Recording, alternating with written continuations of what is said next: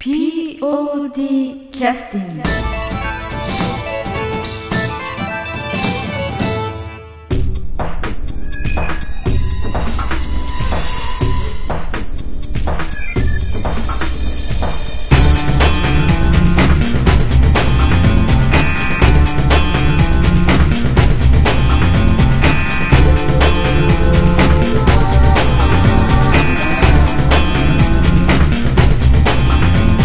団 POD ポッドキャスティングです。この番組は富山県を拠点としたアマチュア劇団である劇団 POD のポッドキャストです。劇団員や関係者ミュージシャンやアーティスト他の劇団の皆さんにご出演いただきましてオリジナル制作の劇中音楽を交えていろんなお話をしている番組です。はい、えーそれでは POD キャスティングを始めさせていただきます、えー今回は、えー公演、え1週間切った段階での収録になります、えー本日来てくださってるのは安田三郷くんですはい、えー、安田三号です。はい。はい、よろしくお願いしますよろしくお願いします。はい。まああの毎回この時期何度も何度もあの放送はしてるんですけれども、えー毎回同じこと言ってますがこの時期になると出演してくださる方が余裕がなくなるので、まあ、あの一番、えー収録しやすい安田三国に来てもらうというパターンが多いですね。まあ、しやすいというか、僕も追加注文の曲受けて、ええ結構あ厳しい状況ではあるんですけど、えまあ まあ、あとはその皆さんよりは、あんれですかね。はい。えー南本さんの方から今日メールが来てまして実はこれ収録してるのが、えーとまあ、2月の、えー6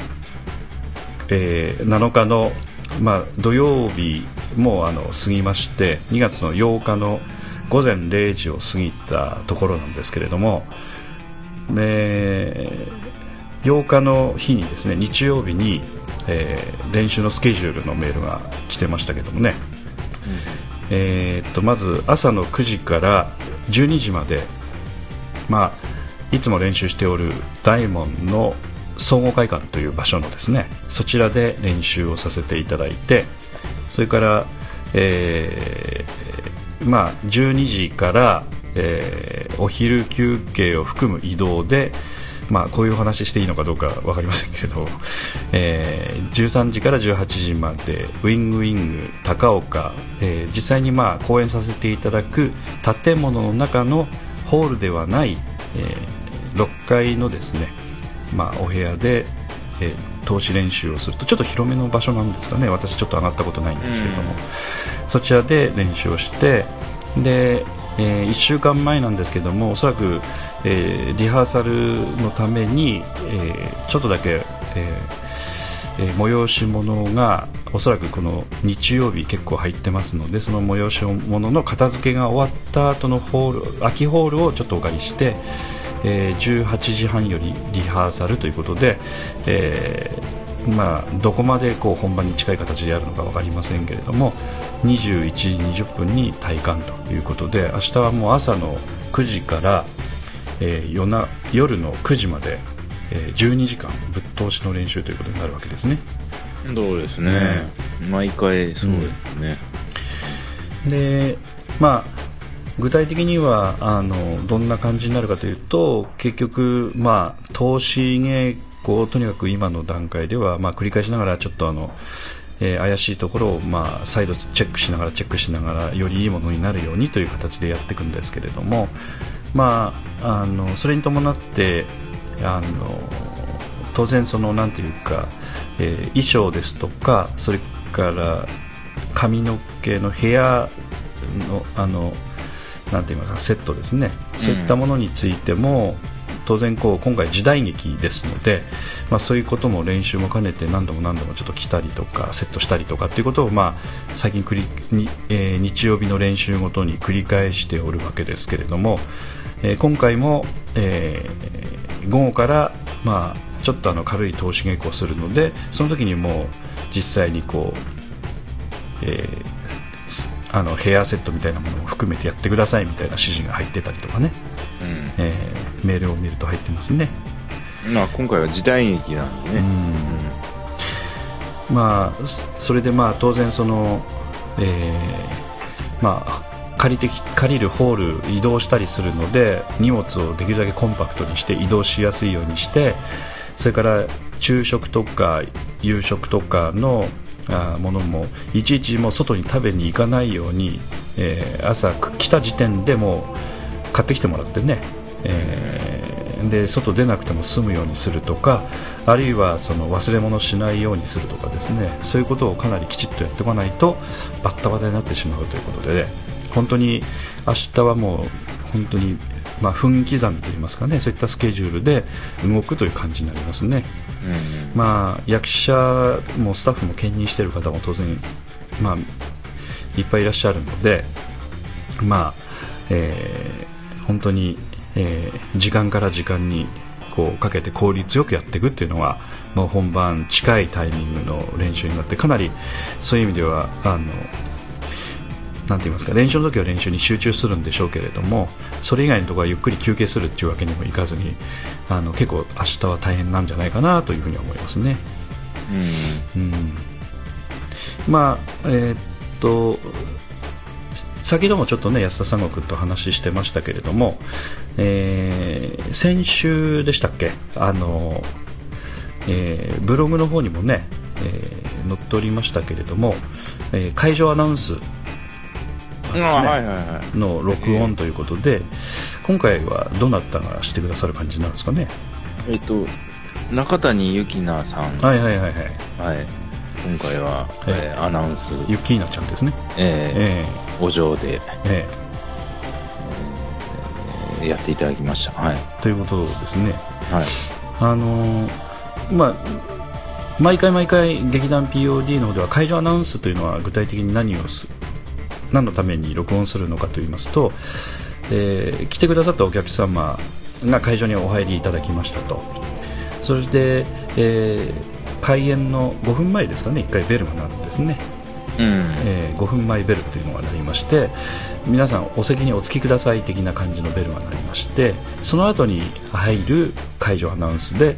まあ、本ベルといいますか実際劇が始まる前もベルが鳴るんですけどもその間に、えーお客様に聞いていただいたり、えー注意喚起をするような内容の、まあえーアナウンスになるわけですね。うん。はいはいはい原稿自体は変わってないんですかね。いや、まあ、えーまあ、どっから数えて変わってないというか、うんあれですけど、まあ、基本的には変わってない。うんまあ、その、だから、えー何、ポケベルとかは、なくなりました。要するに、えー なんて言いますか会場に来てくださるお客様に、えーまあ、お礼を述べつつもあの開演する前にあの携帯電話の電源お切りくだくださいとか、うんまあ、そういったようなことを少しお話しさせてもらったりするという、うんそういったアナウンスになるわけですね。まあ、当日は、まあ、当然それ聞いてハッとされてねあのあ携帯電話切らないとダメなのねみたいな感じであのお切りくださる方がいらっしゃるので、えーまあ、本番あの中にあの電話がプルプルプルとなったりとかそういったことであのなんか芝居の雰囲気が壊れちゃったりするのを防ぐための大重要な、まあ、アナウンスになるわけですよね。そうですね。うん。そこでさっき安田さんが言ってたちょっと前まではポケットベルという、ね、表現が入ってたりとか、PHS とかが入ってたりとかね、うん。まあまあ時代の流れでそうだよね。まあ時代の流れっていう曲も今回ありますけど。そうだよね、そういうえ。流れでもうそれはもうないので。うん。まあ、その今、これで劇団 POD もあの、まあ、26周年といいますかね。去年まあ25周年だったので、えーまあまあ四半世紀なので、まあ、時代とともにアナウンスの内容も変わってきているということにもなるわけですよね。そうですね、ええそれはまた昔はあの携帯電話それは存在ほとんどしなかったので、ええそうですね。ええまあ、あのその時は、まあ、劇場というかその公演会場で、ね、お弁当を広げてお食べになる方もなんか確かいらっしゃったので あの飲食はご遠慮いただいておりますみたいなね、うんそれぐらいだったような気がしますけど。はい、ということで、えーまあ、中谷、えーさんに、えーお話をアナウンスをしていただいたということで。でその後の、えー公演の今度終了後のアナウンスということで、え2つ取るわけですよね。あの公演が終わりましたとで、えーまあ、劇の場合は大体その出演者全員が舞台の前に、えー舞台に立って、えありがとうございました的な感じでご挨拶を、まあ、あの感動のフィナーレとともに、えー挨拶をさせていただくわけですけれどもそれで、えーまあえー今出演者が、えーと舞台から、えーはけると言いますかね。実際にまあ舞台の袖にスーッと移動して、えー行って、まあ、劇が本当に終わりましたということでお客様の方の、えーお席の方のライトがバーッと明るくなるわけですね、まあ、あの映画が終わった後みたいな感じですけどもその時に流れるアナウンスになるわけですね。うん。うん。こちらの方についても、えーまあ、あのあえてまあ注意喚起することもないのでで電話とかお付けくださいとかってわざわざ言うわけでもないので、うん。どちらかというと、まあ、お礼をきちっと述べさせていただくということと次回の公演は何月頃になりますよというご案内とそれからあとは、まあ、安田三郷君の方で今曲ね武田真弥ちゃんと一緒に作ってくれてる劇中の曲の CD のちょっと宣伝も入れさせていただいて、うん。という感じでそれからアンケートも回収いたしますのでということでぜひお書きくださいみたいな感じのね、まあ、アナウンスを入れさせていただくということですね。うん。うん。えーっと中谷のいあのユキナさんについては、えーっと今今のところはあの役者としてはデビューされてないのかな？そうですね、うん。今回えーの時にええ。というかその要は前回の流れ星終わった時に、えー今度出られよみたいなことを言ってたんだけど、えまあそれは周りから責められてたということですか？いやいや 攻めてたいうわけじゃないけど。安田三国があのゆきなちゃんには話をしてたということですか？な僕からも言ってましたし、えおそらく周りからもああなるほど。言ってて、えだけどまあそのプライベートのえうん。あの事情のことで、ええ。ーまあえーちょっと難しいかなっていうことになってうん。まあね今回はちょっとえ難しいなっていうことになったんで。えそうなんですか。うん。なるほど。ということで、えーとまあ、せめてアナウンスだけでもということで南本さんとかわからんですけども誰かが段取りをして、ということで今回の収録に至ったということでまあ、すね。そういうことですね、うん。まあ、実際にあのゆきなちゃんにしてみたら大変だったと思うんですけどどどうだったですか？収録の方はスムーズにいいったんでしょうか、いやあのうんアナウンスの方はええ。まあ、えー最初からうちでご飯食べるのになってたので、あ安田三悟君の自宅で収録をすると。するとはいはいはい。でそのついでにご飯を食べるということだったのかご飯を食べるついでに収録をするということだったのかどっちだったんですか？いや、もちろん、アナウンスのついでのご飯なんですけど、そうなんですね。でももう、一応、じゃあご飯食べるって言ったら、ええああ、食べるっていうのになってたので、はいはいはいまあ、とりあえずそれ、アナウンス撮り終わらないとご飯食べれないのあで、そ要するに餌でこうひ引きつけたというかそんな感じ？ひいや、引きつけたわけじゃないけど、ええ餌を 餌を出すことによって集中力を増したとこういうことでございますか？まあだから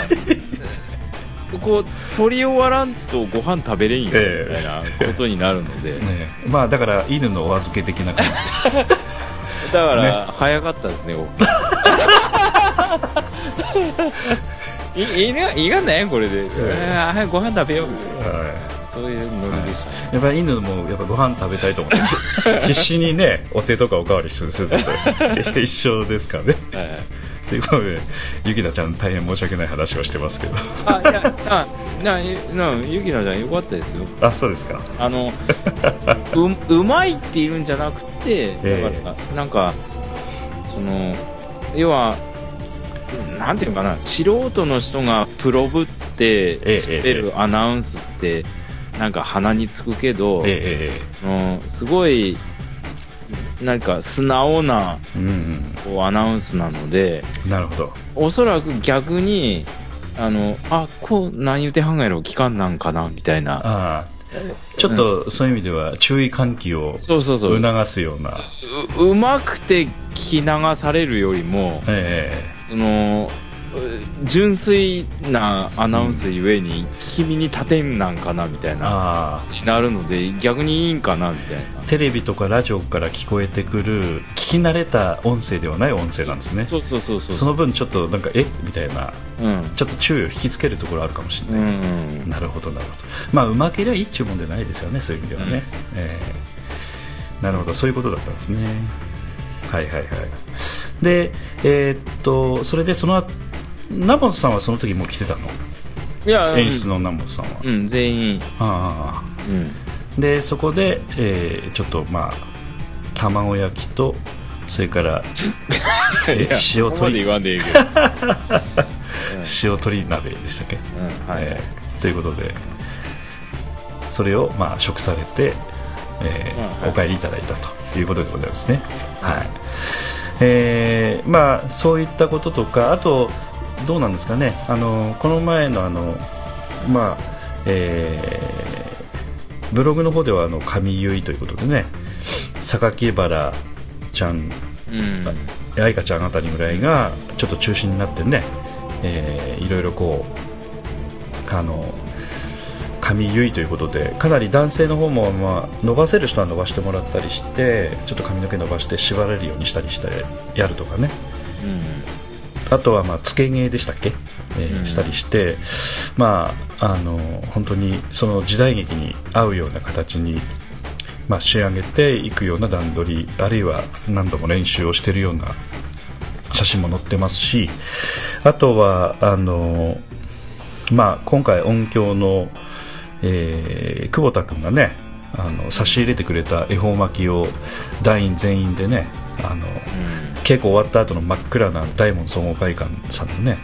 大門総合会館さんは時間になるとバチッとこう電気切られますので。えーま、真っ暗なところでね恵方を向いてみんなパクついてるところを写真で撮ってありましたけども。まあちょっと真っ暗なところなので怪しげな写真になってましたけどもね。えーとあとまあ最近の方ではまあ金曜日の、えー、ブログの投稿を見させていただくとえー、ちょっとやらせ写真っぽかったですけれども、えー、舞台監督の松尾君が中心になってなんか、え当日の打ち合わせをね、えー、おそらくこれはココスかどっかですかね、うん。えーまあ、ちょっと違うかな。ココスじゃないかな。ファミリーレストランで打ち合わせをしているというような写真も出てましたけども、本当にいよいよ大詰めのことになってきておりますということですね。で安田三国もさっきありましたけども追加の音楽のえー、まあ、発注があったりとかあるいは、うん、えー、まあ、高温泉さんにチラシを置いていただいたりとか最後の PR にも余念がないという感じでございますかね。まあ4年というか、まあ、うんうん、そうリニューアルされてあそうなの、うん、あでもあそこずっと綺麗なねお風呂だったのでさらにリニューアルしたってこと？うん、露天風呂ちっちゃかったんだけどそれもうドーンと広くなって。あそうなんだ。うん。であのー、入り口の方にそういったチラシとかちょっと置く場、スペースがあったんだけど、えリニューアルされてからそれなくなっててあらら。いやこれまあ最初からねなんかそういうチラシとか置くのは、いやちょっとみたいな雰囲気のお店だったので。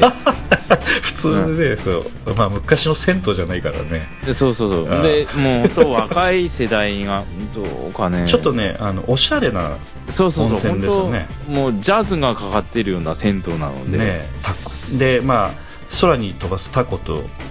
を書いてタコ温泉というんですよね、うん、あの知らない人にもちょっとご紹介すると場所はどの辺なんですか？富山県のえー、高岡市で、えー、岩坪って言ってちょっと氷見寄りのあははあの氷見の寒ぶりで有名な氷見のうん。氷見と高岡市の中間地点ぐらいな。だから高岡市の北部ですね、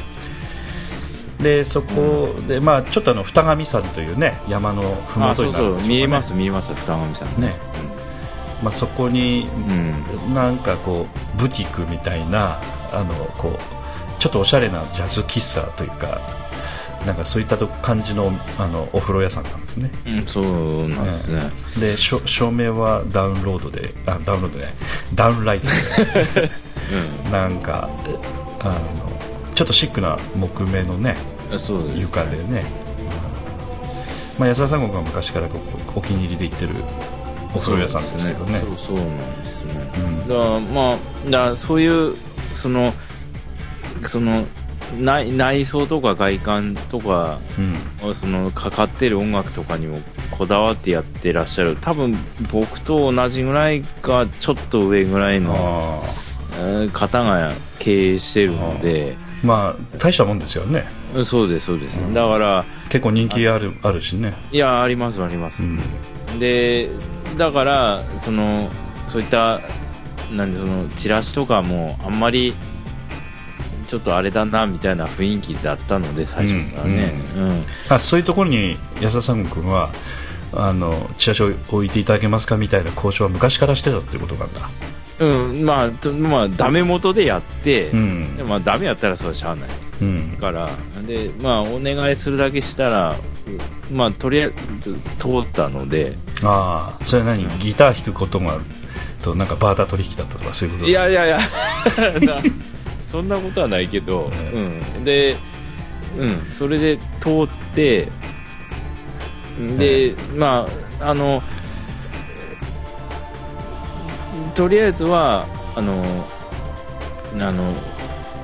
ななんていうかな。あのとと通ってるっていうか。えうん。えもうあの一旦道がついたと。うん。そんな感じでしょうか、うん。そうそうなんです、うん。ええまあ、道がついたので持っていきやすくなったということなんだけどもちょっとこのブログに貼ってあるその置いてあるところの写真見ると置いてあるなんか案内は他にも若干あるみたいですよね。ただ中身はものすごくなんかおしゃれなものしか置いてないみたいな。なんだからね、うん、な本当特別置いてもらった感がちょっとあって、でそんな感じですね、リニューアル後は。えいや横に置いてあるのも、ええ。高温泉さんのなんかこうカード、ああそっか。自分たちのあのうん、あの告知物が置いてあるわけね。それも普通のブティックとか、うん。なんていうかあの少しあのなんていうかおしゃれな洋服屋さんとかねそういったところのなんか名刺みたいなものとか、うん。ちょっとしたでそそれもねなんかあのないやここまでここ話していいんかどうかわからんけど、えあのなあのたたたまたま本当普通にふお風呂に入りに行った時に、えあのーまあその時にチラシを置かせていただこうと思ってて行ったんだけえど、あのまあ、まずリニューアルしてて置いてある前置いてあった場所がもうないんですよね。はいはいはい。だからその時点で気引けてしまって。そのリニューアルというのはそのいつのリニューアルの話？露天風呂が大きくなったっていうやつ、そうそうそうああ。去年の10月やったかな。はいはいはいはいはい。うん。でなちょっとしばらく行っとらんだないじゃん。ああはあはで行ったらまあこの間行ったらそうそういう状況やってあ、うん。いやーチラシ持ってきたけどこれ言いづらいなと思ってうん。でまあお風呂入ってうん。でまああのまあなんかいつものうん定番のソフトクリーム食べたりとかして。あそうそう。今思い出しましたけどあの、はい。そのソフトクリームとか受けたりするところかどっかちょっと忘れましたけどあのバンダイでもないんですけどカウンターにとかあの事務所にマック置いてありましたよ確かあそこ、あマックですね。ね。あアップル多分マックユーザーですね、うん。昔からね。だから、うん。だからその時点でもう完全におしゃれな思あ考が。そうそうそうそうです うん。で前も置いてもらうこと自体は難しかったわけですね。前自体も。な難しいかあうん、ななんかリニューアル前もね。ななんていうんかねその置くスペースも限られとるし、何でも多くっていうわけではいかうんと、ん、であのたくさん重なったら撤去したりもするしみたいな、うんうんうん。多分その全体の景観をうん。うんそののバランス保ちたいみたいな。うん、コントロールされたいんでしょうな。うんいう気持ちがあるオーナーの人で、うんうんうん、でそのでいあのあうあの預けたがに出とらんにかって言われたりするがも。うんうんうん。あれやんかね。うんうん。だもうここ置いてくれる言うとったのに置いてないにかみたいな。あなるからだから事前にそのいやなんかいっぱいになったらあの撤去することもあるかもしれんけどいいですかみたいな言い方で受け取ってくれはったんじゃああん。以前はね。うん。うんだからそんな感じやったが。うん。うん。だうんだもんでそのもう前置い置く前の置き場所がもう撤去されとったもんで、うん。あもうなしになったんかなと思って、なるほど。言いづらくなったんやけどたまたまその、えーまあまあソフトクリーム食べて でで帰ろうかなと思った時にはい。げ下駄箱の鍵がわからんくなってはあはあはその自分こう靴入れたんかもしれんっていうその鍵があはあ。あの紛失したのかどうなのかもうどこの自分のそのズボンのポケットやらいろいろ探してもなくては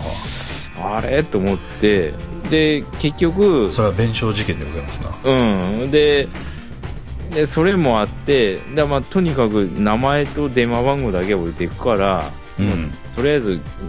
もうこんな探しとっときちゃ見つからんもんやから帰るじゃいて、あ。でまた明日電話するしであのその下駄箱に入れた靴はどうしたの？だそのまま。え何？裸足で帰ったってこと？なんでだそのお風呂用につっかけ準備しとったやつで行った。んああじゃあ利息持ってたってこと？でうん。だから 仕事の作業靴で帰った。ああなるほど。その日は。えうん。なんで、えーまあそれで帰ったがえ帰る時にその、えまあ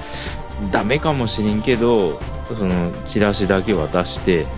店長さんおられんかくてえ、ああなるほど。うん、ななまあ多分置き場所なくなっとくからうんダメかもしれんけどってうん。置いてって、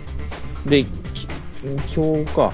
今日行ってきたのかな？うん。今日行ってきたらえ。そのまあなんかう鍵紛失しとる下駄箱が一つあってでたまたまそこにじ俺がその入れたと思って勘違いしてて。うあうん。あなるほど。うん。でもう覚えとらんがいじゃもう入った時の瞬間のことを、うん。あんたもアルツハイマーすんどんわなそうそうそうそう。でその隣のえ。下駄箱に鍵かけんと入れたらしいんよ。えあ自分で。う で隣の鍵かかっとるところを開いとった。ん、そうそうそう。鍵かかっとると紛失してかかっとるとこに、ええ。俺入れたもんやと思って出てく時を求むもんやええから、ええ。あれないと思って。だから実はその隣のとこにええ。鍵かけんと入れたんやじゃん俺。ああでかけたつもりで戻ってきてうん。で鍵がないっつって当然かけとらんから鍵がないですわな。うん。ああで今日行ってそれいやいや鍵なくしたんやったら俺弁償せんなんしとか話しとったらんけどあなあなあそんながでないんがで いう。話。ま要は迷惑かけとるってこと。でうんででチラシも置いてありますからあすいません。じゃあ写真撮らせてもらってとかなんかそんな話 ええ。あのちょもうちょっと高温泉さんのあの宣伝をちょっとしていただきたいんですけど 聞いてらっしゃる方にね、いや本当いいお風呂で、あのブログにも書きましたけど、ええ。本当3時間睡眠ぐらいの効果があってえあこ入っあこの風呂入ったら本当元気になるんですえよ。ああなるほど。いやうん本当すごいな。なんか温室とか温なんだろうそのお湯の質とかっていうのはそれどういう感じなんですか？いやなんちゅうんかね。な質というかああなんていうんかね。質というか、うん。な俺ねあのなんか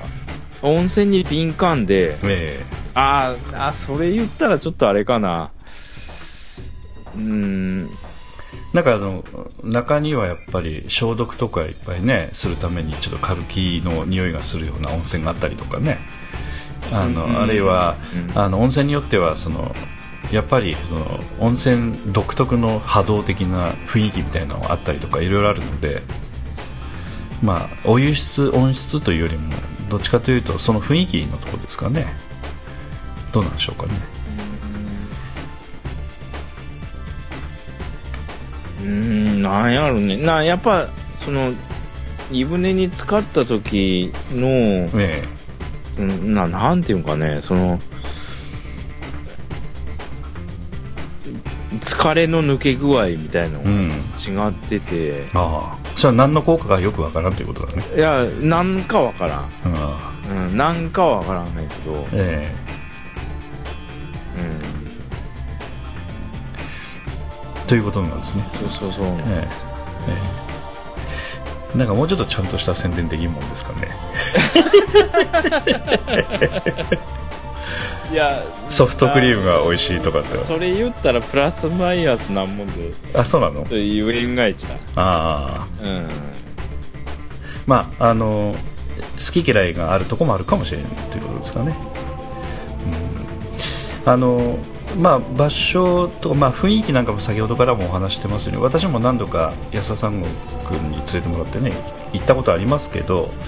まあまあリニューアルおそらく前だったと思いますがそれでもまあかなり雰囲気がえいいその総合的に雰囲気をプロデュースされてるというあのきめの細かいなんか環境づくりみたいなものはすごく感じられる珍しい温泉ですので普通だったら温泉というのはなんかあの家族連れで行ってあのなんかゆっくりできます的なあことを。その戦闘料金で温泉に入れるっていうのは、うん。がすごい魅力ですよね、ああなるほどね。うん、420円ですから、おそれは安いね。うん、あのちょっとしたとこだったらね700円とか結構あのスーパー銭湯とかそれぐらいお金ね、うん。あの払ったりしますけえども、っと420円って多分今の銭湯のうん。あの基本料金あです。確か、うん。その消費税8%になったの影響で多分なったんじゃないかな。ちょもうごごめんなさい。もういい加減かもしれんけど。まあ、うん。でもそのお金料金に近い、はい銭湯料金にほぼ近いえはいはい。料金でもう温泉に入れますので、ええぜひともあの、まあ、富山県にお住まいの方で行けそうな方はねぜひとも、えーまあ、石川県の方でも結構なんですけど、まあ、行けそうな方はあるいは富山に遊びにいらっしゃった方もぜひタコ温泉にぜひお寄りいただきましてあの一っ風呂浴びていただくとねあこれが安田さんが行ってた温泉なのかっつってねあの満喫してくださればと思いますのでぜひともね行っていただければと思います。うんああのまああの公演1週間切った段階で高温泉の話ばっかりしててもちょっと あれなので、えはいはい。ええ。ということで、まあ、そういった PR にもあのいろんなところに置かさせてあの、えーチラシを置いていただいてね、えーいろいろやってますけども。あのえーっとまあ、パンその近くにもあの高岡市のサイダというところがあってパン工房ブレッドさんって言ってね、はいはいはい。ああの近い近い。ええ。あのライブとかもねよくさせていただいたりするあのパン屋さんなんですけどもそこであの喫茶コーナーもあってねあのコーヒーとか紅茶とか、えー飲みながら美味しいパンもいただけたりとかする場所もありあるような非常におしゃれなこちらもパン屋さんなんですけども、えーあとあの高岡市のトイデというところの銀の車輪というあのフリースペースもある喫茶店ですかね。うんあと、えー高岡市の小田谷町にあるわらじ屋さんというあのこれも昔から若者が集ってる飲み屋さんですかね、えー代々のねあの若者が集っていろいろ飲んだりしてる、えー飲み屋さんなんですけどもあとはまあ氷見市の方にある紅茶の扉というお店もフリースペースを兼ねた、まあ、紅茶専門店ということでね結構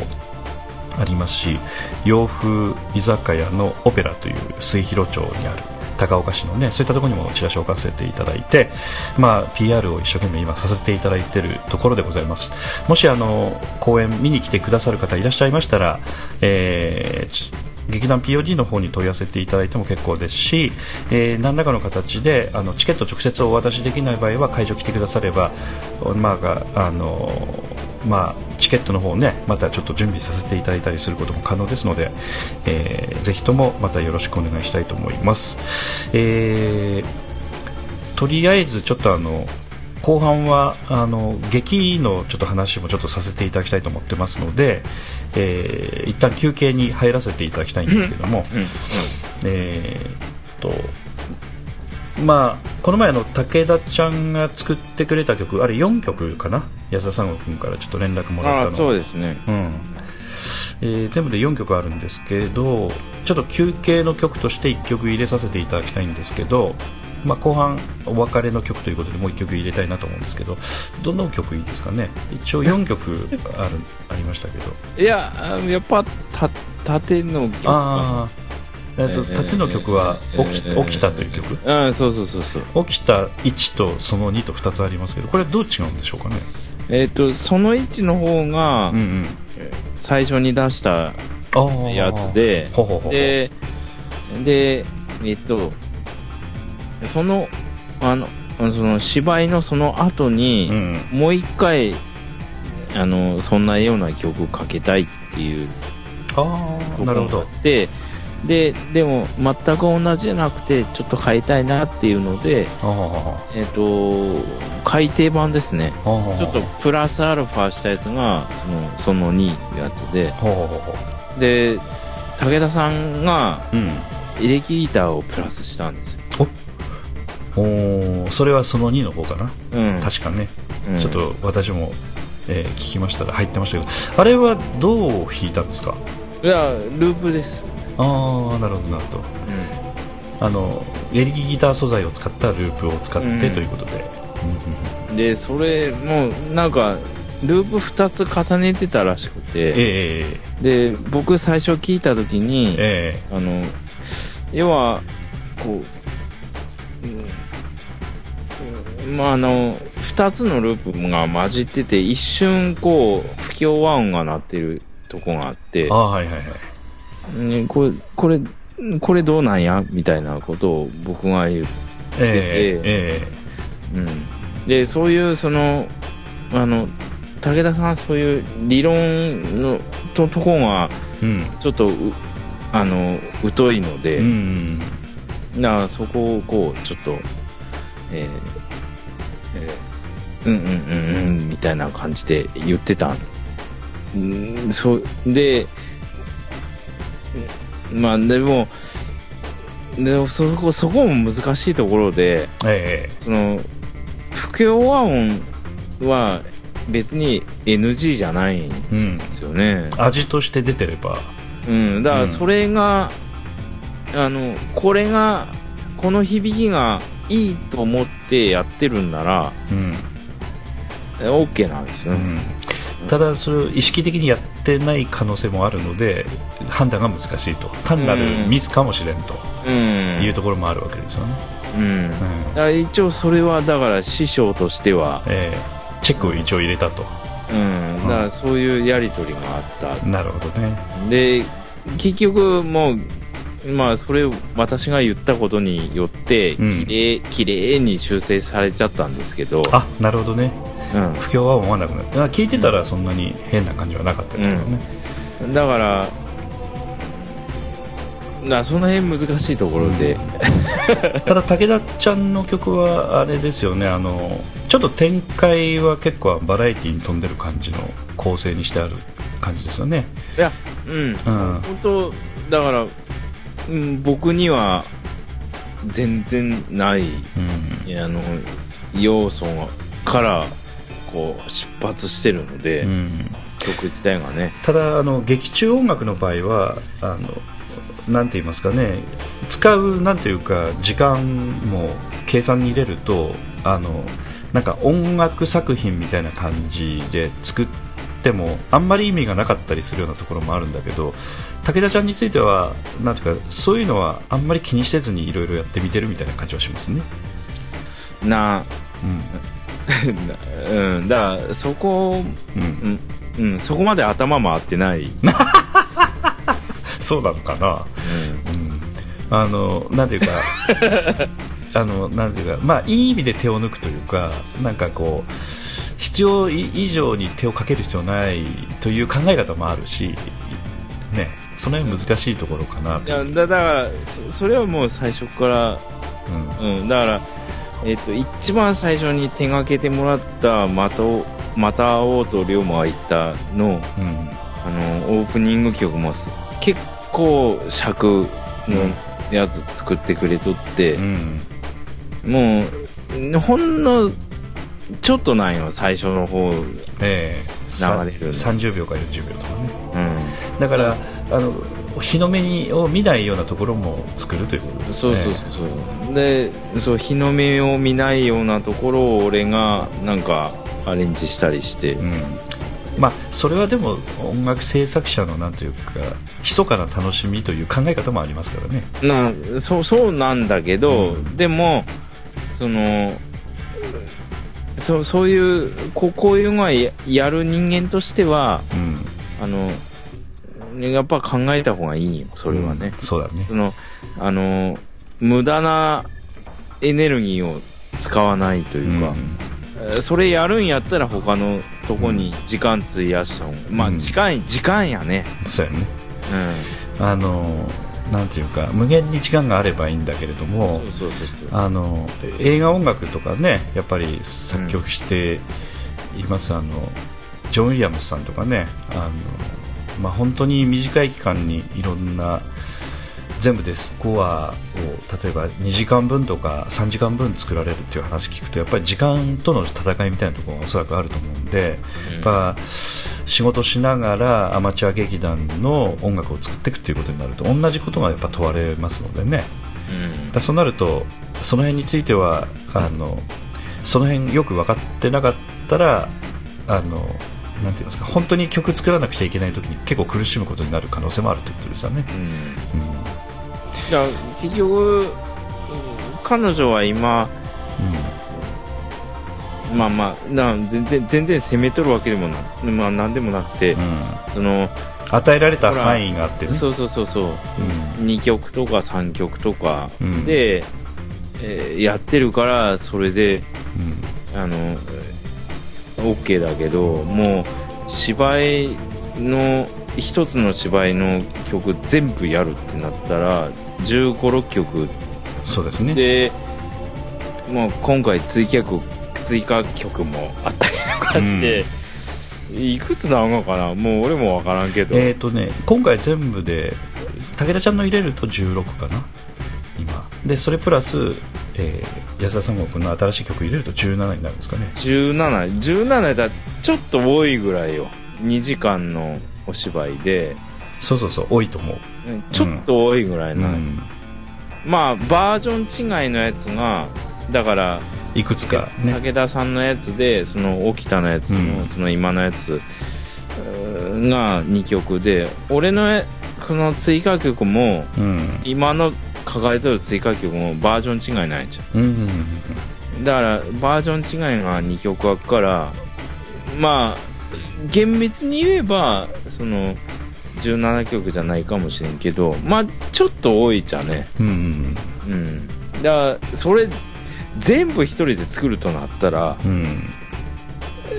な本当そのオープニングでそんな時間かけとられんようなんがいちゃそうそうそうそういうことですよね。うんまあまああのまあそういうような今あの立場を逆に楽しんでもらうためにもあのやってもらってるっていう感じですわね。なまあまあうん、うん。そうそうそうなんだけど、ううん。んうんまあ、時間との勝負というのはねあの、まあ、仕事の世界でも何でも当然ありますんでね、うん。まあまあ、アマチュア劇団ということもなる、まあ、プロもの世界もそうなんですけれどもやっぱ時間とはやっぱり、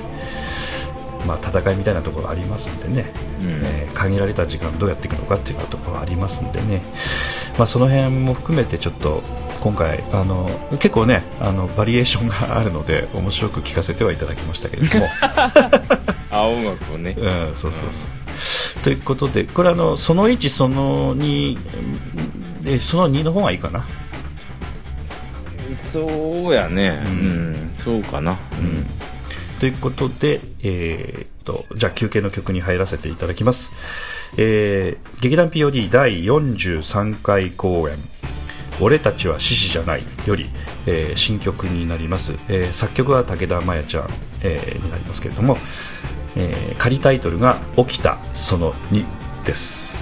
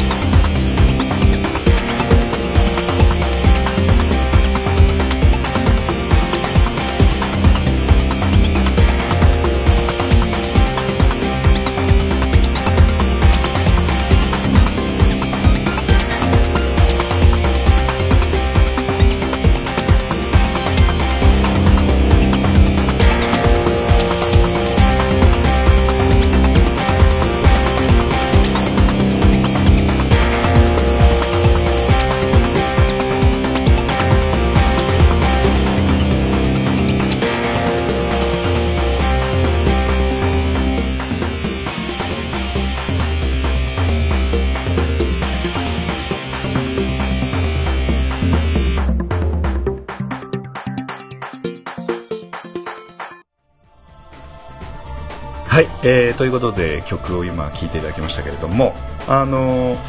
このあのーなんて言いますかねリズム感というかこの飛び跳ね感というかこのなんていうかこの雰囲気はあのこれは縦のシーンに使うっていうのは本当にちょっとあれですね。あれ？な何の曲やったっけ？起きたその2ですよこれああたそっかそっか。あえー、っとそのああそっかそっかそっかね。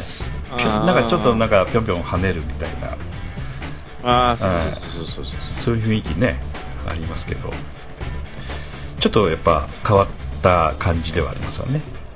うん、うん。あのー、なんだよ武田さんらしい、うんうんうん。そのええエレクトロニカ的な。そうそうそう。エレクトロニカ的なねアプローチでの盾。うん。うん。でうん。なんとかねあのゲームの音楽っぽくも聞こえるんだけどうんその南本さんもそう言ってたね、ただあのゲームの曲でもないというか、ん。ちょっとリアルなところも入ってるみたいなね、微妙な武田ちゃんの立つ位置みたいな。自分が把握してない立つ位置がこううそういうところはあの子は面白いところやね。そうそうそう。自分で自分を分かってない的な、えー曲に現れてるところがすごく、えー。まあまあそういう、えーなんていうか雰囲気をこう保持したまんま作ってもらうっていうような環境がやっとできてきたのかもしれないね今ね。うん。やっぱあのなんていうか自分でそういうのをちょっと切り開くっていうのは難しい方もね結構やっぱいらっしゃるかもしれないけど武田ちゃんについてはたまたまねそういうこうある程度こうさっきもちょっと話としてありましたけど全部請け負うっていうのはもう絶対今おそらく大変でしょうから無理でしょうけどある程度のその外枠を作ってもらった中で作る自由さみたいなねまあ、そういったところっていうのはやっぱプロデューサーとしてはやっぱり大事なところなんで、まあ、安田三悟君のプロデューサー的な役割はそれなりに出てるんじゃないですかね。うん、そういうことなのかな、うん。まあ南本さんにもうん。女心を、いやマヤちゃんに任せたのは正解だわみたいなこと言われてたんですけど。まあ、宇宙人同士通じるところがあるんでしょうかね、えー私には分かりませんけど、はいそうそういうことですかはい、であのまあ、最後にもちょっとね武田真弥ちゃんの曲また入れさせていただきたいんですけどあの今回のまあ公演の少しちょっとあの面白さというかあの見てきてくださる方々もそうなんですけれどもこれからどうしようかなというふうに迷ってらっしゃる方もねいらっしゃると思うんでぜひともちょっと見どころみたいなこともお話ししたいんですけどまずこのストーリーの面白さっていうのがあると思うんですね。でこれチラシにも書いてある内容なんですでにまあチラシご覧になっていただいている方はちょっとあのダブルかもしれませんけどもあえてちょっと、えーラジオでもねお話しさせていただきますけれども舞台は幕末慶応元年の京都ということで、まあ、幕末の京都が舞台であるということですね。でそこでえ出てくるのが新選組の大使だった神田松吉と品川武次郎はタイを脱走して逃走中、えー馴染みの女中楓を連れて江戸へ逃げようとしたその時新選組から追っ手がとっさに風呂場にあった着物に着替えたがそれは 坂本龍馬の着物だった。というまずここの部分ですけども新選組の大使だった神田松吉と武あの品川武次郎はタイを脱走して逃亡ということでもう本当だったらもう脱走した段階でもう殺される立場の2人が、えー馴染みの女中の楓を連れて江戸へ逃げようとしたと。で新選組から追っ手が来たと。おそらくなんか風呂風呂に、えーいたなぜ風呂にいたのかちょっとはっきりは分かりませんけれども着物に着替えたんだけれどもその、えー宿場に泊まってた坂本龍馬の着物を着ちゃったということですね。でそれで逃げちゃったというもうこの時点で面白いんですけれどもね、まあ、実際そういうことは歴史上なかったとは思うんですが、えーこれはもう想像の、えー創作時代劇でございますのでね、なまあこれはあれですよね。だから、お龍馬のおえっ、とおりお龍さんが、はいはいはいはいはい。そのなんだ助けに来る。はいはいはい。じゃあ龍馬がお風呂に。お風呂に入ってた時に、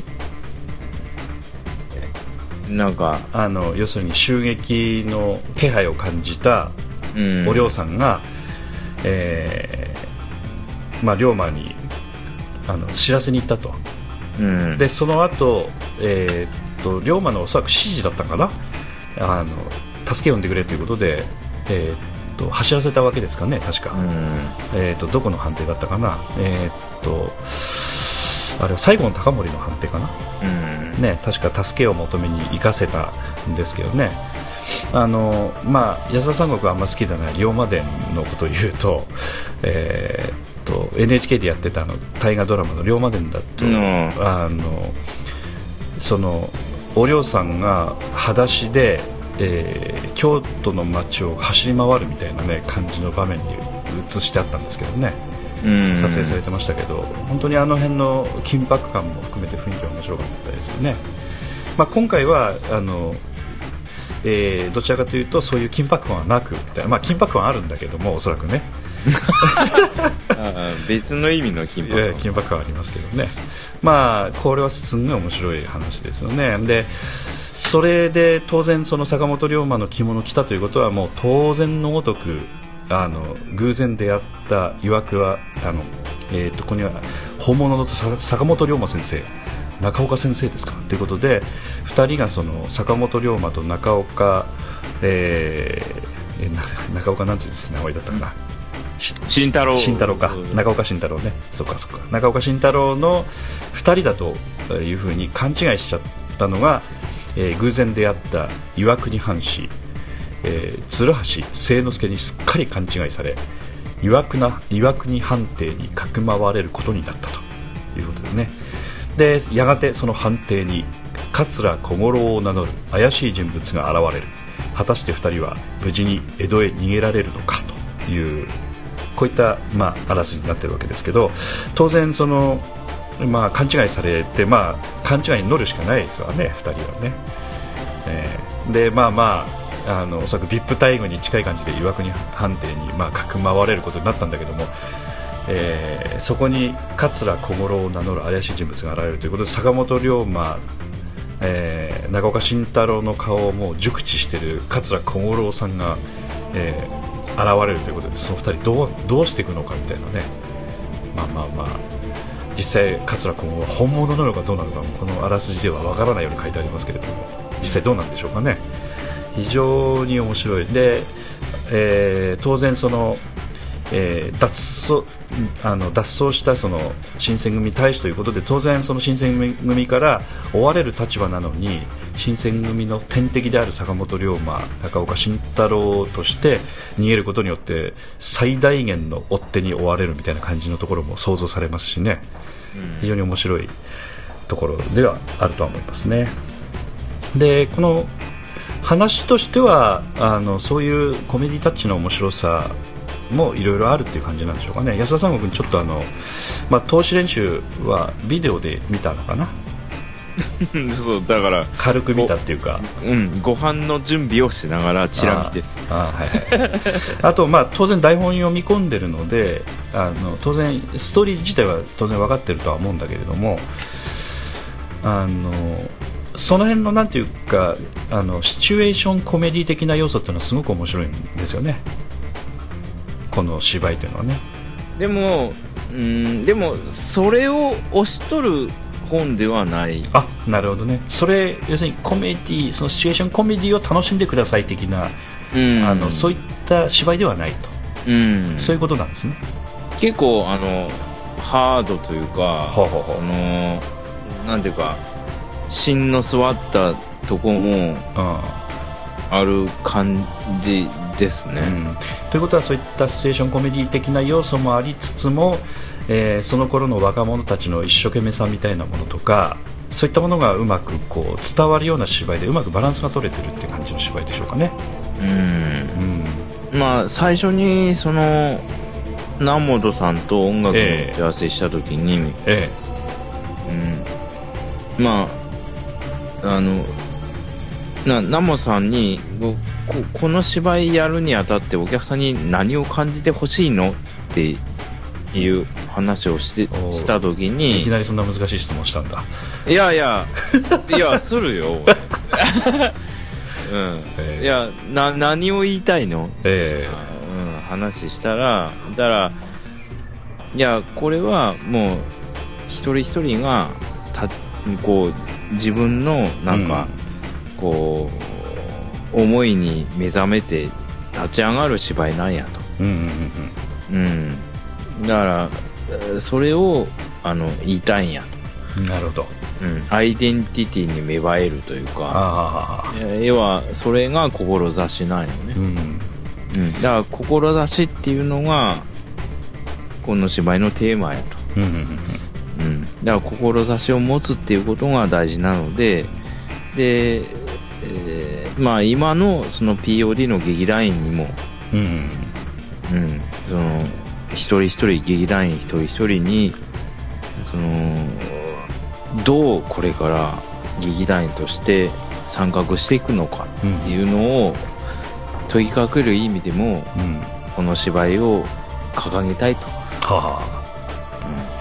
そういうことやったんですよ、あ。はうん。あなるほど。まああのまあ、そういう立派なことが表現できるかどうかは分かりませんけれども。まあまああのそそういうなんていうか作者の方のね思いも詰まった芝居でもあるということでおそらくあの今練習している中でもねなんか写真とか見させていただくと非常に雰囲気もいいようですしあのいい緊張感を持ってねみんなやってらっしゃると思うんだけども今度あのキャストの方にちょっと移りますが、えー神田松吉という、えーまあ、主役級の、えー役として参加いただくのは劇団スバルのマーさんということでね、え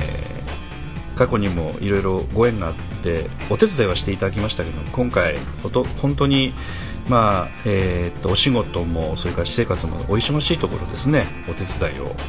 いただきまして本当に感謝しておりますけれどもマーさんそれから日野連十郎ということで、えーこちらも劇団スバルの谷住隆さん。この日野連十郎というのは、えーまあ、新選組の中でもかなり、えーとんがった雰囲気のあの役だ役だということでお聞きしてますけれども、えーかなりそのなんて言いますか、えー難しい役どころも含めて、えー谷住隆さんに参加いただいておりますが、えーこのお二人が、まあ、客演としてご参加いただくということになっていますね。えーまあ、劇団スバルさんというのはねやっぱりあの、過去のまあ公演とかいろいろね見させていただいたり全部見てるわけじゃないですけれどもイメージとしてはどうなんですかねその男っぽさとか女っぽさとかなんというか男臭さとか女臭さみたいなことをかなりあの追求をこう楽しんでされるような劇団みたいなね雰囲気を感じるんですけど安田三郷君から見てどうですかね？素晴らしさんですか？ええ。なんかこうなんかしこうあんまり見たくないところも突っ込んでみ見させるみたいなね。すね。男臭さというのの本当く臭いところを見せるみたいなね、ダークな部分を、えもうそのもう全面に出してくるみたいなね、うん。それをこう追求してえこう練り込んで練り込んでみたいな。ええとこですよね、ええだそういうなんか空気を少し持ち込んでくださるような役柄なのかもしれませんしそれはちょっと分かりませんけどね。劇団 POD の場合はあの追い込まないみたいなところがありますので、うん、その辺については、えふふにゃふにゃみたいな。ええ。まあ、見る人からするとそれがまあ気軽で楽しいみたいなところがね逆にあるという評価をいただくこともあるんですけれどもそういったあの劇団のカラーの違いみたいなものがうまく今回の、えー公演にもうまくなんか出てるんじゃないかなと思ってね私ちょっと期待はしてるんですけれどもね。あとはあの土方歳三役で島田彦太郎君がやりますけれども、まあ、あの島田彦太郎君はどちらかというとあのふにゃふにゃ系というかねちょっとあの、えーあまり男臭い役っていうのはあまりやってきてないんですけど今回はひ土方歳三ということで、まあ、ちょっとあのブログにも書いてありましたけどちょっとなんていうかこわもての感じの雰囲気の役ということでちょっと今までやったことのない芝居なんですね。そうですね、うん、それから、まあ、あとは、えー品川武一郎役の門口君はマーさんとのコンビということでねかなり2人でお互いこういろいろ切磋琢磨やってらっしゃるという感じはね感じますのでこちらの方も楽しみですね。あとはそうですね。ちょっとあの新しいということで言うと、えー沖田総司役の吉野夏樹ちゃんですかね。えー芝居デビューで起きた掃除役というのはまた大変なんでしょうけどね。しっかりちょっとあのみんなから指導をいただきながらというか、えー含めて頑張ってはいただきたいなというふうに思いますね。うーん。あとはそうですね。えーちょっと珍しいところでは、えー軸足を持っていかれる、えー本本真二君がし 久しぶり参加ということでね、えーこれはあの吉川金持という役ですかね。け剣持剣持ですかだそうです。はいはいはいということでこの中では一番位が高くて、えー森山和則君がする天王寺健一郎ですかね。天王寺健一総一郎か、えー総一郎の、えー上司の役になるというかそういった形でしょうかね。ああそうです。ねうん、それから先ほど、まあ、あらすじでも出てきた、えー怪しい桂小五郎役を竹花洋二君がするということとあと、まあ、おっちょこちょいで本物の坂本龍馬先生中岡慎太郎先生ですかということで勘違いがの元凶になる、えー鶴橋清之助を山本光秀君がするということですね。で逃げる、えーとまあ、馴染みの女中楓については、えー柴田ひろみちゃんがするということですね。でその、えー、と妹さんの役が確か篠という新谷遥ちゃんがやると。いうこととあとあの、まあ、美咲という役はこれはあのどういう役柄なのかちょっと私はっきりとは掴んでないんですが南本清美さんから言うと女性の役のところでは結構あの、まあ、軸になるような、ね、感じの、えー役だということで榊原愛香ちゃんがするね、えー美咲という役ですね。それからえーっと隅ということで、えーとなぎなたを持つ、えーっと写真なんかがあのブログにいっぱい出てるんですけども佐野由美さんがする隅という役ですね。ちょっとあの少しお年を召した、えー武家のなんて言いますかなんていうか、えー女の方といいますかね、えー使用人の方なんでしょうかね、えーそれから、えー権田え権田清兵衛？あ梅田か。梅田新兵役として前田義人君が出てるということで総勢251014名のキャストということになりますね。で演出が南本清美それから音響が今回音響スタッフデビューの久保田剛君ですね。照明が、えー照明デビューの高橋翔子ちゃんということで、えーあとまあ大道具、えー要するに舞台セットの方が東信義ということでこれもブログに出てましたけども、えー、東舞台総合研究所の方で、えー舞台セットを作っているという状況ですね。で小道具が門口英二君ということで。これで音楽は今回はゲストミュージシャンは今回ないのかな？まあないですね。うん、ということですね。はい、で、えー当日は、えー高岡市障害学習センターホールウィングウィング高岡の4階の、えーホールになります。えーチケットの販売については、えーウィングウィング高岡のサービスカウンターですとか、えーアーツナビですね、えーそちらの方でインターネットで購入することも可能です。えーそれ以外にはあの各、えー、射水市大門総合会館ですとか富山県民会館富山県高岡文化ホール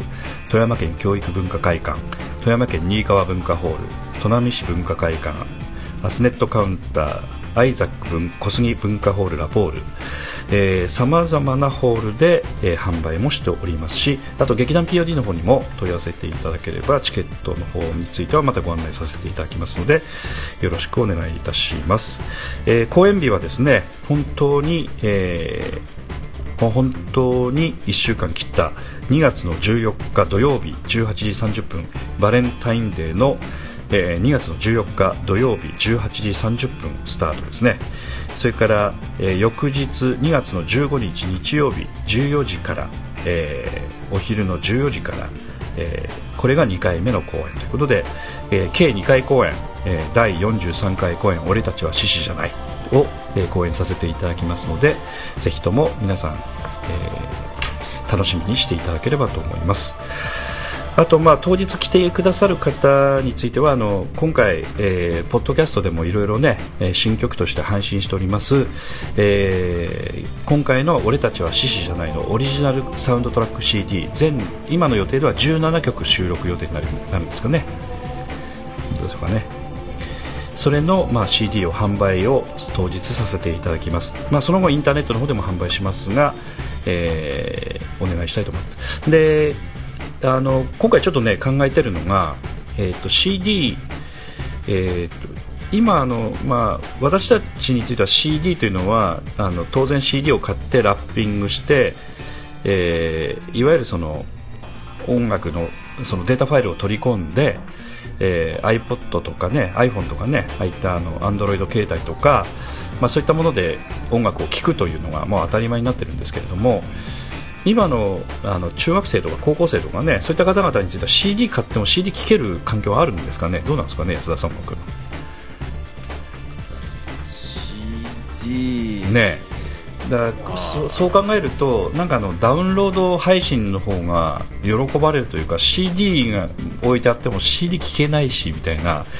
今今時そういうあの雰囲気になってきてるんじゃないかというふうに思うんだけど例えば、うん、iTunes ストアとかああいったところで音楽は買ってるけど CD で買ったことないですっていう世代がいっぱい生まれ今いるんじゃないかなと思って。だからあの CD 売ってることもあれなんだけれどもあのダウンロード販売もまあ当日できますみたいな感じであのちょっとそういうことも今後考えていこうかなと思ってまして、うん。はいまあ、iTunes でちょっとあの販売ということも考えたんですけどちょっとあの、えー、なんて言いますかコストが少しかかっちゃうのであの、えー、まあどちらかというと、まあ、問い合わせていただいて振り込んでくださった方にダウンロードできる、えー、URL とかドロップボックスみたいなものでちょっと配信させていただくというかだからそんな感じの販売の方法もちょっと考えたいな。だから会場の方でもあの売れるかどうかちょっと分かんないけどね、えー、データでお渡しします的なあの販売の仕方もありえるかなと思って。うん、うん。まあ、そういうこともちょっと考えてみたいなというふうには思ってますね。なんかあのおそらくね CD プレイヤー持ってないんじゃないかと思うんですよね。だから取り込むこともできないというか、うん、CD 買ってたところでね。まあ、あのそういった音楽に興味あるかないかは別としても欲しいと思った人が要するに CD 取り込めないんだったらあまり意味がないなと思ってね、うん、さっき言ってたのはどどういう意味なの？そのコピーがどうのこうのっていう話してた。な要はその CD を持ってる人が一人いてああ。でそれをこうまあシェアしてしまう感じ。うんそれはでも昔もあったじゃん。レンタルレコード時代から。うんだから、うん、そそうそういうことよね。ああ。まあ、そういう人が1人いれば1枚でも買ってくださればね、あのシェアできていいんでしょうけど、まあ、それすらなんかでき できない世代もいるんじゃないかという気がしますけどね。あドライブもない。そうそうそうそうそうそう、うん、お父さんが持ってるパソコンにはついてるけど私パソコン持ってないのでみたいな、うん、で今パソコン持ってるパソコンにはドライブついてませんとかね。まあ、Mac とかそういうのは今出始めてますしね、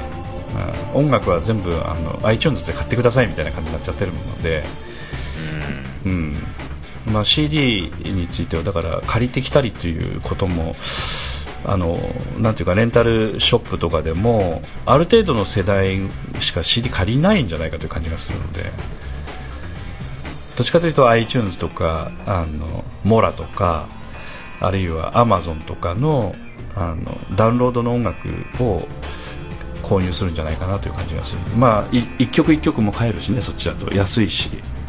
うん、まあ、そういった世代もあるので、まあ、そういったことにもちょっと対応していかなくちゃいけないなというふうな感じはちょっとしてます。はい。ということでえー、っとあとあの、まあ、当日来てくださるお客様に関してはあのえーまあ、チケットもぎってもぎらせていただいて会場入っていただくときに、えーまあ、アンケートとか鉛筆とかもお渡しをさせていただいたり他の、まあ、催し物のチラシとかお配りしたりするんだけれども、えーっと劇団 POD で作ってるあの公演パンフレットというのはね、A44 ページのパンフレットをあのいつもお配りさせていただくんですけどこれもまあ楽しみっちは楽しみかもしれませんね。例えばあの参加してる、えー役者の一人一人からコメントを聞いてそこに書いてもらってますので、まあ、出てる役者の人たちがどのような考えでどんな気持ちでやってるのかみたいなことが、まあ、伝わるような形になってたりするしますしあと芝居に関する少し用語解説なんかもね前回の流れ星では書いてあったりしますし、えーまあ、ご協力者ということでちょっとあの協力いただいてるあの方々とかお店とかねそういったかあの皆さんのちょっとあのお店のご案内を入れさせてもらったりとか、まあ、いろんなことが書いてありますのでちょっとまたパンフレットもね楽しみにしてくださればというふうには思います。えーっとまああと安田さんが明日はあの曲作りですか？うん、一曲、うん。それ、だから、ええ。あとあの、えーっとできたらあの、えーっとそれ終わった後になると思うんですけどもサンサウンドトラック CD 用の、えー音源の方もまた制作よろしくお願いしたいと思う、まあ、今回こちらでちょっと焼くことになると思うんであのちょっとあのハイレゾの音源を帰るぞ。ハイレゾレーションの、えー音源をですねえ書き出しについてはあれね何？えーっと AIFF かなんかで書き出してくれるのかな？ああ、そっちに送るならそっちにするじゃん。うんうんうん。ということで、えーそちらの方もまたミックスダウンをお願いしたいと思いますのでお願いしたいと思いますじゃああの最後に、えーなりますけど公演前にあと1回収録できるかどうかあれですけれども、えーまあ、公演前にもしかしたら放送これで最後になるかもしれませんけれどもぜひとも見に来ていただきたいなというふうには思いますね。でえっとあとは、えーっとですね、最後になりますが、えー武田真弥ちゃんが作ってくれた新曲の中で1曲入れさせていたもう1曲だけ入れさせていただきたいんですけどどの曲いいですかね？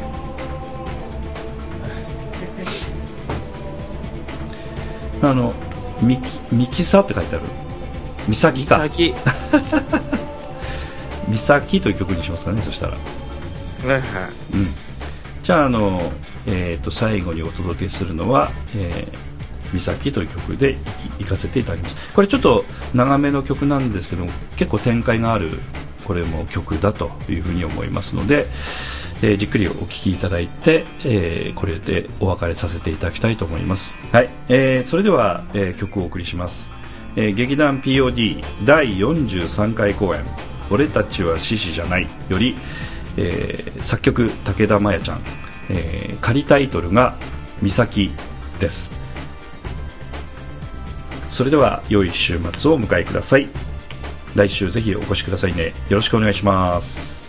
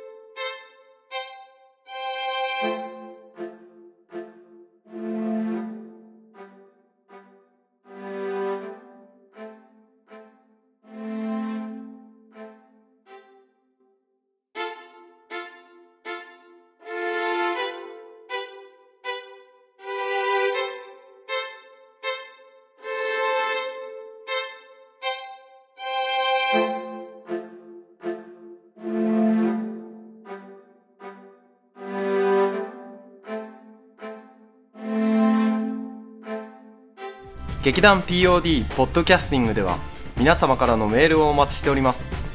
劇団 POD の芝居を見たことがある人はもちろん全くご覧になっていない方からでもメールをお待ちしております。メールをお送りいただいた方には劇団でオリジナルで作曲をしております音楽 CD または音楽ファイルをプレゼントさせていただきます。メールアドレスはマスターアットマーク POD-world.com master アットマーク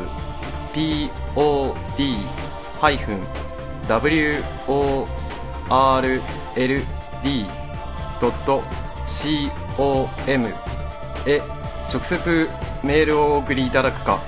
劇団 POD のオフィシャルウェブサイトの送信フォームからお送りいただけます。Google などで劇団 POD と検索してください。劇団 POD のオフィシャルページのトップ画面のインターネットラジオのリンクを開いてください。そのポッドキャストのページに番組へのメールはこちらからとリンクが貼ってあります。そちらからお送りください。もちろん Apple の iTunes ストアのこの番組のページのレビュー欄からの感想もお待ちしております。またオフィシャルページのトップページに Twitter と Facebook のリンクも貼ってありますので Twitter フォロー Facebook いいねもお待ちしております。それでは次回まで。